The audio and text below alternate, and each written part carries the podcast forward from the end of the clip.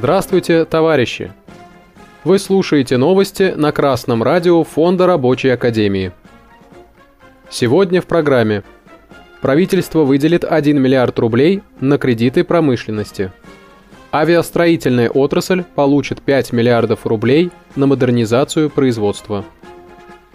Правительство выделит 1 миллиард рублей на программу льготного кредитования производителей приоритетных промышленных товаров – об этом сообщает «Ведомости» со ссылкой на сайт правительства. В Кабмине отметили, что перечень продукции, на производство которой можно будет взять льготный кредит, будет сформирован позже, Минпромторгом. В правительстве пояснили, что максимальный размер кредита составляет 100 миллиардов рублей. При этом объем софинансирования по каждому проекту не должен быть меньше 20% его общей стоимости – Льготные кредиты будут выдаваться по ставке не больше 30% ключевой ставки Центробанка плюс 3 процентных пункта. А возмещать недополученную банками прибыль по кредитам будут из федерального бюджета. Это, конечно, хорошо, что буржуазное правительство помогает производству получить льготные кредиты.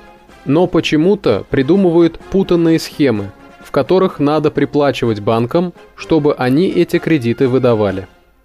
Передовые экономисты, в том числе и буржуазные, давно говорят, что для развития страны, для развития производства необходимо национализировать Центробанк и обязать его кредитовать промышленность под низкий процент, а особо важные отрасли производства можно кредитовать и под 0%.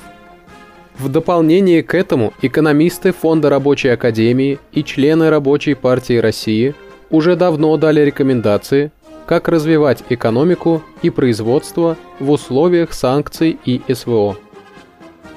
Газета.ру сообщает, что российские власти решили направить 5 миллиардов рублей в 2023 году на развитие отечественной авиастроительной отрасли – об этом заявил премьер-министр Российской Федерации Михаил Мишустин. По его словам, начиная с 2024 года правительство будет специально выделять средства на модернизацию отрасли, а в ближайшие 14 лет объем финансовой поддержки авиаотрасли может превысить 376 миллиардов рублей. Это поможет компаниям компенсировать расходы на погашение кредитов и процентов по ним – чтобы ускорить выпуск техники. Как выплаты по долгам помогут ускорить выпуск техники, не раскрывается. Теперь требуется без промедления провести модернизацию заводских мощностей, на которых налажено серийное производство самолетов, авиационных двигателей для них и всего спектра необходимых приборов и агрегатов. По поручению главы государства правительство выделит на реализацию этой масштабной программы в текущем году 5 миллиардов рублей, отметил Мишустин. Жаль, что только теперь пришло осознание того, что требуется модернизация производства, но лучше поздно, чем никогда.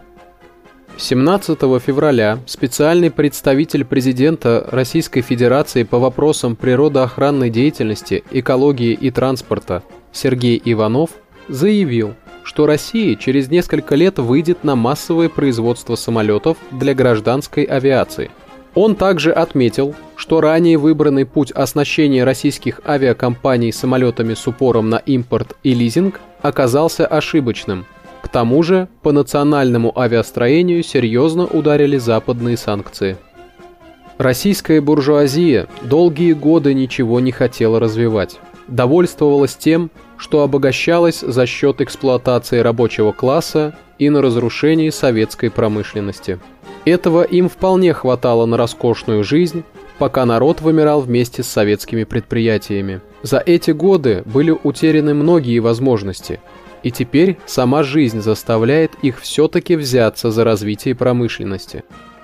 Конечно, не приходится надеяться, что они с молодецкой прытью и энтузиазмом возьмутся за это дело. Но есть рабочий класс, который больше всех заинтересован в сохранении и развитии производства.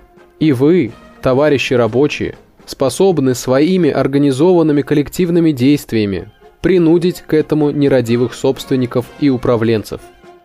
Объединяйтесь в инициативные комитеты – профсоюзы и советы, вступайте в рабочую партию России.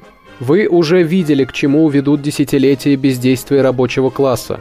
Пора показать, чего могут добиться рабочие, взявшие свою судьбу в свои руки. Новости читал Сергей Воробьев с коммунистическим приветом из города Пензы.